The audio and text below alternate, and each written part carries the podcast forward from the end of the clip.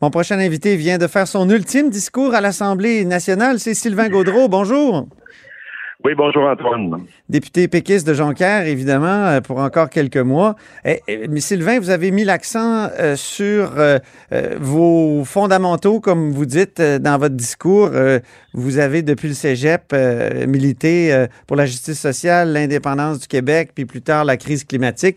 Trouvez-vous que votre ancien collègue Bernard Drinville est aussi cohérent dans, dans, ses engagements en se présentant pour la coalition Avenir Québec le 3 octobre prochain?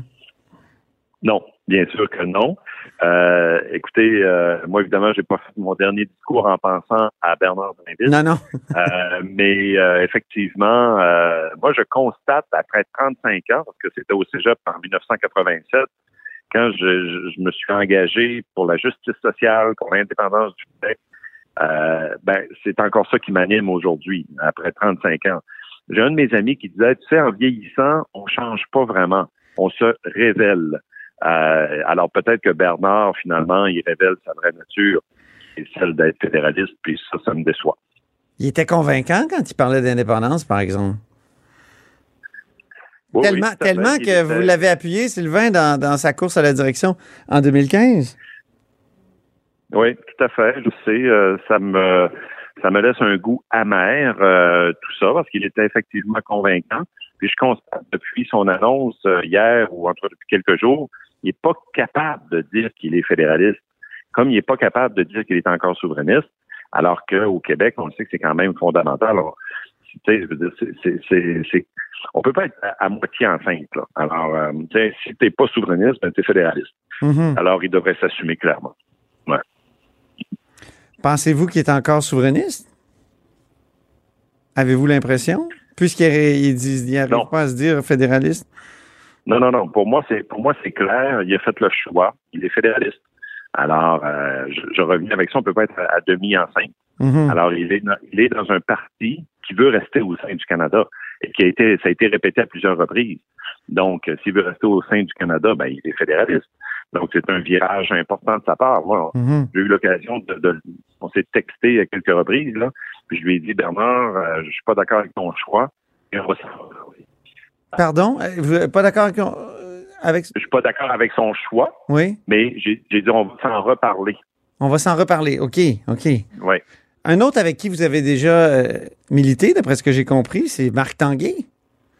Marc Tanguay, qui apparaissait dans une pub du Bloc québécois et qui maintenant est au Parti libéral. Puis il, lui prétend que non seulement il est encore souverainiste, euh, Bernard Drinville, mais il prépare euh, secrètement la souveraineté 2.0. Euh, Qu'est-ce que vous pensez de cette thèse-là, un peu, qui est un peu une thèse de, du complot, là, où on essaierait de faire la souveraineté, comme il a dit, par en arrière? Non, moi, je, n'y crois pas, parce que ce parti a des, personnalités fortes qui occupent des, fonctions importantes et qui sont clairement fédéralistes. Je pense à Pierre Fitzgibbon à l'économie, Christian Dubé à la santé, Sonia Lebel au Conseil du Trésor, Éric Girard aux finances. Ce sont des, dossiers euh, importants et ces gens sont, sont profondément fédéralistes. Alors, si jamais quelqu'un comme Bernard Drinville voulait faire ça, ce serait pas à l'intérieur de la CAC, j'en suis convaincu. Euh, mm-hmm. Je le répète, pour moi, il n'y a qu'une possibilité, euh, c'est que c'est un parti fédéraliste. Peut-être qu'il ressemble un peu plus à l'époque de Robert Bourassa chez les libéraux, mais euh, c'est pas un parti souverainiste qui ne fera pas la souveraineté. Il n'y a qu'un parti pour qui c'est la priorité, puis c'est le Parti québécois. Mm-hmm. Mais euh, on écoutait l'ancien député de Jonquière au pied de la statue de Jacques Parizeau la semaine passée, Lucien Bouchard, euh, qui a été premier ministre, évidemment, qui dit que le Parti québécois n'est plus le véhicule privilégié de la souveraineté du Québec et qui va mal et tout ça. À ce moment-là, on a comme eu l'impression qu'il qui disait que le, la CAC pourrait être ce véhicule-là éventuellement si jamais il y a des refus du fédéral et tout ça. Puis euh, c'est drôle, on a eu cette impression-là. Que, vous, est-ce que ça vous a... Ça, je me souviens de Jacques Parizeau qui a tendu la main à Robert Bourassa à un moment donné, qui a dit Mon premier ministre, euh, on va la faire, la souveraineté, là, après Mitch. Donc, euh, est-ce que c'est possible, ça? Non, ben moi, ce que j'ai surtout retenu du discours de M. Bouchard, c'est qu'il est encore profondément convaincu de la nécessité de faire du Québec un pays. Euh, moi, j'ai retenu ça. Pour ce qui est du Parti québécois, il a ses, ses analyses et ses euh, les hauts et les bas. On connaît l'histoire de, de, Lucien Bouchard avec le Parti québécois. Il a fait une lettre pour répliquer à Mme Alice Lévesque, la sœur de René Lévesque, oui. euh, pour dire que c'était pas tout à fait ça qu'il voulait dire, euh, qu'il n'a pas remis en question l'avenir du Parti québécois. Euh, mais regardez, moi, là, je suis pas là pour commencer à, à jouer dans, entre les deux oreilles là, de M. Bouchard. Non. Alors, M. Bouchard, M. Bouchard peut avoir son opinion, M. Bouchard peut dire ci, peut dire ça. Mais moi, une chose est claire, c'est que quand je regarde la situation actuelle, autant sur le plan des revendications du Québec, sur le plan de la santé, sur le plan évidemment climatique, quand on voit le, le gouvernement fédéral qui font sa tête baissée dans l'exploitation de Nord au large de au large de Terre-Neuve, alors que tout le monde, les grandes institutions internationales en énergie disent qu'il faut renoncer à l'exploitation de pétrole, puis que nous, on est poignés là-dedans, ben, l'indépendance est une raison euh, ça devient encore plus moderne, plus nécessaire, plus pertinent que jamais de faire l'indépendance dans le contexte climatique actuel. Alors moi, ça m'apparaît, euh, ça m'apparaît, c'est ça qui est important. C'est pas la réflexion de, de, Lucien Bouchard poigné sur le fly à côté de la statue de, de Jacques Prizot. Ce sont les, les, les, les raisons fondamentales pour qu'il faut faire un pays. Et c'est quand même un changement de discours par rapport au discours, euh, oui, c'est ça, au discours du gouvernement euh, auquel vous avez fait partie, euh, qui, qui, qui, tablait sur le pétrole, notamment d'Anticosti. Ah, ouais, ça, ça c'est terminé. Là. Oui, mais c'est parce qu'on parle de revirement. Là. Vous, vous avez viré oui, votre veste de ce côté-là, comme Bernard Drinville a peut-être reviré son, sa veste sur le non, plan là, la question nationale. Là, je trouve que vous étirez la sauce, là, euh, pas mal. Euh, je veux juste vous rappeler que euh, dans l'histoire de la lutte contre la crise climatique, il y a eu un élément déterminant en 2015 qui est l'accord de Paris. Okay. Euh, et euh, avant 2015, c'est une chose. Après 2015, c'est autre chose. C'est comme un point de rupture. Et même avant 2015, euh, il n'y avait pas juste le Parti québécois. Là, plein, plein de monde au Québec se disait, ben, on est peut-être... Il y avait la, la, ce qu'on appelait à l'époque, c'est quasiment désuet aujourd'hui de dire ça, euh, c'est de parler d'indépendance énergétique. Puis on passait on arrivait à l'indépendance énergétique en contrôlant nos propres sources de pétrole. C'était ça. Il y, a, il y a des écolos qui ont écrit des livres là-dessus. Alors, je veux dire, c'était un autre domaine. Là, on est rendu dix ans plus tard. Euh, et, euh, et quand même, Sylvain Godreau, avant l'accord de Paris, il y a eu Kyoto bien avant. Euh, donc, c'était un peu bizarre de. Et, et j'ai l'impression que ça vous a nuit. Euh, en tout cas, dans, chez, dans une certaine gauche, là, euh, euh, Bah, plus écologiste, d'avoir d'avoir misé sur le pétrole comme ça. Puis, vous, vous étiez Ouais, au là, Conseil des ministres. Oui, oui, mais là, il faut en revenir. Savez-vous quoi? Moi, je me fais encore reprocher les coupures de 82. C'est-à-dire, euh, c'est qu'il y a eu, il y a eu d'autres, il il y a eu plein de gouvernements, là. Puis le gouvernement de M. Couillard n'a pas été tout à fait exemplaire en matière d'environnement non plus. Puis le gouvernement de M. Legault euh, ne l'est pas non plus. On Ouais. l'a vu, entre autres, avec le rapport de la commissaire au développement durable. On l'a vu à plein d'égards. Ils ont refusé hier, pourtant c'était simple, de, de créer un caucus climat comme je l'ai proposé. Un caucus bien climat, expliquez-nous ce que c'est. Ben, ça existe dans d'autres euh, législatures. Je pense aux États-Unis, il y en a aussi à l'Union européenne. Euh, c'est une instance non partisane où des députés de tous les partis euh, se partagent de l'information scientifique, reçoivent des, euh, des conférences, par exemple, de la part de scientifiques euh, spécialisés en adaptation au changement climatique, Ouais. en biodiversité, euh, comprendre les rapports du GIEC. euh, et après ça, chacun part dans son caucus partisan pour faire avancer des idées, mais, mais au moins, il faut qu'on parle le même langage. Mais en matière climatique, c'est un dossier très complexe, très scientifique, puis il faut qu'on se partage l'information. Ouais. Alors moi, j'ai réussi à tenir la semaine passée, à faire tenir par le- avec la collaboration de l'Assemblée nationale, le président, euh, ce qui ressemble à un caucus climat. On a eu trois scientifiques euh, qui sont venus nous présenter les trois rapports du GIEC de, de la dernière année, du groupe intergouvernemental d'experts sur le climat de l'ONU. Euh, été extrêmement intéressant. Fait que j'ai voulu faire un pas de plus en disant, ben, cette belle expérience qu'on a eue avec les trois scientifiques la semaine passée, euh, pérennisons-la. Mhm. Transformons-la de façon permanente en caucus climat. Puis euh, c'est Simon Jolin Barrette, pas parce que Benoît Charette avait accepté, euh, il me l'avait dit, mais c'est Simon Jolin Barrette qui a euh, finalement euh, a mis son droit de veto puis qui était contre. Alors, je Mm. comprends pas pourquoi, là, ben franchement. Sais, moi, je veux bien là, qu'on regarde dans le passé là, euh, tout ce qui s'est fait, tu sais, mais Là, moi, je suis pas, je suis pas en politique là, pour faire euh, retourner dans le passé puis regarder dans le rétroviseur. Je suis en politique pour euh, maintenant et pour le et pour le futur, pour essayer de changer les choses. Vous avez dit dans votre discours tout à l'heure, je serai jamais très loin de l'Assemblée nationale. Qu'est-ce que vous voulez vous, qu'est-ce que vous vouliez dire? Parce que vous ne serez pas candidat, je le rappelle, là, non, le 3 octobre. Mais qu'est-ce que vous vouliez dire? Ben, c'est parce que je retourne prof au okay. de, de Jonquière.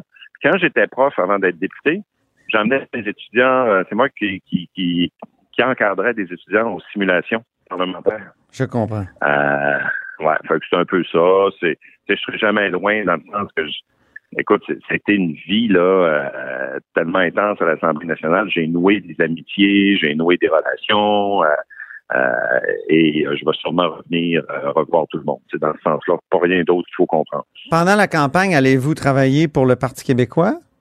Dans Jonquière? Oui, oui, oui, certainement. Il y a quelques candidats qui sont des amis à moi, qui sont des amis proches à travers le Québec, euh, pour qui je vais donner un coup de main. Euh, euh, par exemple, euh, Michael Potvin dans Jean Lesage, euh, Jeanne Robin dans Tachereau, euh, Patrice Bouchard dans Robertval, Stéphane Anfield dans Masson.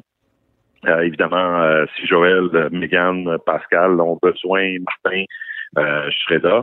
Mais pour les nouveaux candidats, puis la personne qui sera candidate dans Jonquière, évidemment, je serai présent pour les aider.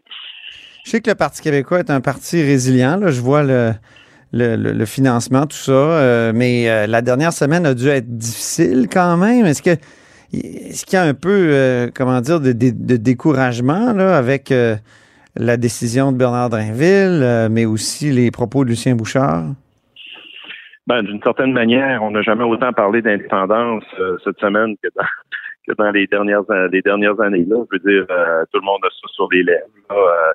Donc, ça nous donne des opportunités pour en parler encore plus. Euh, et euh, moi, en tout cas, ce que je sens, c'est qu'il y a des militants qui sont actifs, qui sont présents, qui continuent de contribuer. Euh, ben, je, dire, le Parti québécois est habitué d'avoir euh, des, euh, des hauts et des bas. puis là, c'est une période où on continue de lutter, mais non, moi, je, pour moi, c'est la vie qui continue. Là. Euh, des thèmes que vous abordez dans votre livre euh, qui s'intitule euh, Pragmatique, c'est l'immigration climatique, les réfugiés climatiques. Combien on pourrait en recevoir ici au Québec? Vous dites qu'il faut s'inspirer là, de la tradition de, du, euh, du ministre ouais. Couture, de René Lévesque, qui, qui, avait accueilli non seulement les Haïtiens, mais les, les Vietnamiens, qui avait demandé même l'amnistie, c'est vrai que c'est incroyable. Mais combien on pourrait en accueillir de réfugiés, vu que c'est vraiment sur la table présentement, c'est soulevé constamment par le premier ministre lui-même, ces questions-là? Ben, euh, combien précisément, je peux pas vous dire, mais c'est sûr qu'il faut qu'on se prépare à ça, parce que d'ici les 50 prochaines années, avec les changements climatiques, on le voit déjà d'ailleurs, il y a déjà parmi les réfugiés là, qui traversent le chemin Roxham, il y en a qui proviennent de l'Amérique latine euh, ou de l'Amérique centrale, plutôt des pays comme le Honduras, euh, par exemple, qui vit des sécheresses historiques, puis qui prennent leur petit bout de, de bâton puis de le, le, leur bagage, puis qui traversent l'Amérique littéralement. Alors c'est déjà une réalité, puis il y en aura d'autres. L'ONU estime, l'ONU estime à plusieurs centaines de millions d'ici 2050 et encore plus d'ici 2100. Imaginez toutes les populations qui vivent le long des côtes, euh, dans des pays qui sont déjà démunis, qui sont déjà très fragiles sur le plan des inondations. Je pense au Bangladesh, je pense au Pakistan, je pense aux États insulaires, par exemple, dans le milieu du Pacifique, comme euh, le Fidji, comme euh, Tuvalu, euh, ce type de pays-là. Ouais. Euh, donc, des pays très vulnérables au changement climatique. Alors, ce, ce sera des centaines de millions de, de, de, de, migrants climatiques à travers le monde. Alors, moi, je ne sais pas combien il y en a qui vont se rendre au Québec, mais c'est clair qu'on va en avoir. Donc, si c'est pas un, enjeu qu'on règle immédiatement, ben moi, je pense, premièrement, quand on parlait tout à l'heure de la pertinence de l'indépendance, ben justement, si on était un pays, on, on, aurait toutes les compétences sur les enjeux climatiques, ce qui n'est pas le cas sur les enjeux des réfugiés, ce qui n'est pas le cas présentement en étant au sein du fédéralisme. C'est le Canada qui gère ça. Alors, moi, c'est pour ça, tu sais, je veux dire, on fait toute une histoire, tout un plat présentement avec l'enjeu des réfugiés, puis c'est correct, c'est normal de le faire. Mais essayons de voir un petit peu plus euh, ce qui s'en vient, puis de voir un petit peu plus loin. Ce sera des dizaines de milliers de réfugiés. Alors, aussi bien qu'on qu'on règle cet enjeu-là, qu'on voit comment on peut y s'accueillir correctement, parce que ça va être encore plus important dans les prochaines années. Ça va être un défi de franciser tout ce monde-là? Ben oui, aussi. Euh, puis il faut les accueillir avec dignité, euh, avec humanité, comme le Québec l'a toujours fait. Euh, puis le Québec sera aussi vulnérable au changement climatique, mais peut-être moins que d'autres pays. Alors il faut qu'on fasse notre part. Puis c'est moi en tout cas, ça m'apparaît un enjeu fondamental. Puis on peut pas le mettre sous le tapis ou dire ah c'est pas c'est pas pour tout de suite. Ben ça s'en vient. Comme je vous dis déjà dans les réfugiés, je serais curieux de faire un sondage Peut-être que le gouvernement fédéral a des, données là-dessus, il faudrait mhm. vérifier. Et qui, parmi les réfugiés actuels qui viennent au Québec, euh, sont victimes de, problèmes climatiques? Oui, ouais, c'est pas évident de déterminer qu'un réfugié est un réfugié climatique ou, euh, ou, euh, autre chose parce que. C'est pas reconnu par la Convention de Genève. Hein, ah bon? Encore. Donc, ça, ajoute une couche de complexité. Ouais, si on était un pays, bon, on pourrait aller plaider justement à cet égard, mais souvent, un réfugié climatique est combiné à une autre réalité.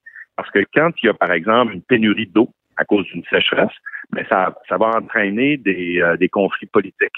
Euh, donc, euh, le conflit politique, lui, va entraîner des réfugiés. Alors, à la base, c'est peut-être parce qu'il y a eu un problème de sécheresse dû à, à, une période de sécheresse intense ou de canicule forte. Et euh, là, après ça, ça crée d'autres problèmes politiques qui font en sorte qu'il y a des réfugiés. Mm-hmm. Mais c'est un ensemble qui, qui, qui, cause finalement les réfugiés climatiques. Mais il y en a que c'est carrément aussi pour fuir des situations parce qu'ils sont inondés, parce qu'ils sont débordés, parce qu'il y a une tempête, puis il faut qu'ils quittent leur maison. On aura sûrement l'occasion d'en reparler, Sylvain Gaudreau, même si vous, quand vous serez plus député. Euh, mais merci beaucoup. Puis, euh, je pense qu'on ne se reparlera pas d'ici l'été, donc je vous souhaite un bon été. Merci, je serai toujours disponible. Au revoir. Au revoir. Et c'est ainsi que se termine La Haut sur la Colline en ce mercredi. Merci beaucoup d'avoir été des nôtres. N'hésitez surtout pas à diffuser vos segments préférés sur vos réseaux. Ça, c'est la fonction partage. Et je vous dis à demain.